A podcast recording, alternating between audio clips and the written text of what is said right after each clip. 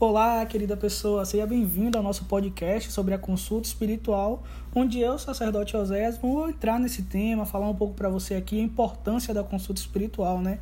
Então vamos lá? Hoje você irá saber exatamente qual a importância, como pode ser feita e por que passar por uma consulta espiritual. Vou te contar cada detalhe. Uma consulta espiritual pode ser feita com búzios, carta, tarô e vários outros oráculos. Aqui eu vou citar os que utilizo mas o oráculo utilizado vai depender da doutrina e dos fundamentos utilizados pela pessoa que está realizando essa consulta.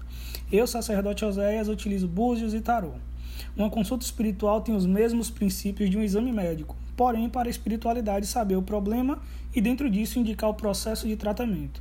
O grande objetivo de uma consulta espiritual é analisar a situação energética e espiritual de uma pessoa e aconselhá-la. Mas quando passar por uma consulta espiritual? Uma consulta espiritual deve ser realizada sempre que não houver motivos aparentes e explicações para o surgimento dos problemas enfrentados. Isso se estende a todos os problemas. Pode ser amor, saúde, familiar, financeiro, empresarial, emocional e por aí vai. Como falei, sempre que não houver motivos aparentes e explicações para os problemas enfrentados. Com isso, quero dizer que em casos de saúde, por exemplo, vá um médico primeiro. Claro que você pode passar por uma consulta espiritual para saber o que fazer para acelerar o processo de recuperação, mas perceba que deve ser tomado cuidados e ter responsabilidade antes de buscar a espiritualidade. Sempre que sentir a necessidade de receber um aconselhamento espiritual, pode ser realizada uma consulta, mas tome cuidado para não se tornar dependente. Você está passando por um processo de evolução, então não permita tornar-se dependente de aconselhamentos espirituais. Quando nos tornamos dependentes de aconselhamentos espirituais, a espiritualidade, ao ver isso, irá segurar a onda, e isso pode deslocar você em casos que fique dependente. Portanto, aconselho que tome suas decisões, permita-se errar e acertar através da sua experiência recomendo buscar um aconselhamento espiritual quando sua mente diz não sei qual decisão tomar. Ao fazer isso, você teve que analisar todas as possibilidades. Consulta espiritual com a pessoa certa. Mas como identificar a pessoa certa para realizar uma consulta espiritual? Essa é uma etapa muito importante dentro desse processo, justamente para evitar se consultar com uma pessoa que não seja séria no que faz. Então, da mesma forma que falei no artigo Pai de Santo, aqui o conceito será bem parecido.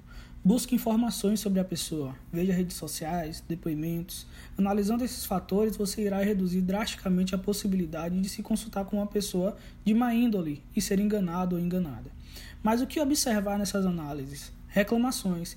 Veja se tem reclamações na internet sobre essa pessoa, foto de perfil, exceto em casos bem específicos, mas não se consulte com uma pessoa que não mostra o seu rosto no perfil. Conteúdo compartilhado por essas pessoas. Se não for bom, não recomendo tome bastante cuidado. O que esperar de uma consulta espiritual? Ao contrário do que muita gente espera, saber o futuro não é uma coisa que devemos buscar em uma consulta. Isso porque o futuro é muito relativo e não adianta se você já ouviu a famosa frase Deus tem um plano na sua vida, porque Deus tem um plano na vida de todos nós, mas nós decidimos se vamos seguir ou não esse plano de Deus. Quer um exemplo melhor? Imagine que você queira ir para a faculdade. A pessoa que está ali consultando diz que você vai passar você totalmente confiante para de estudar, pois já sabe que vai passar, mas perde. De quem é a culpa? Sua. O esforço é essencial para a realização do seu futuro. Saber do futuro é mais prejudicial do que não saber.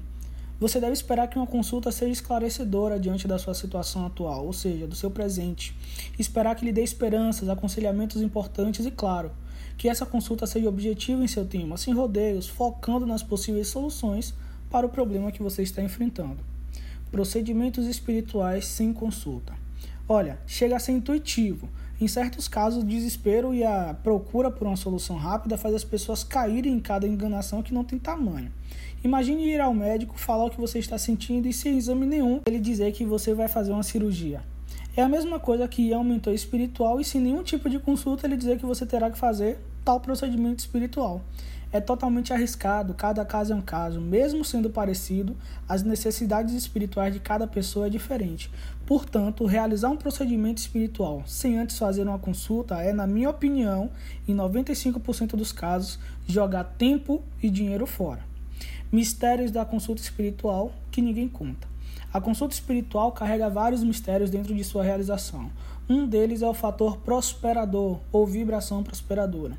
Esse fator ou vibração prosperadora é ativado em um dos momentos mais criticados dentro do ramo espiritual, a cobrança.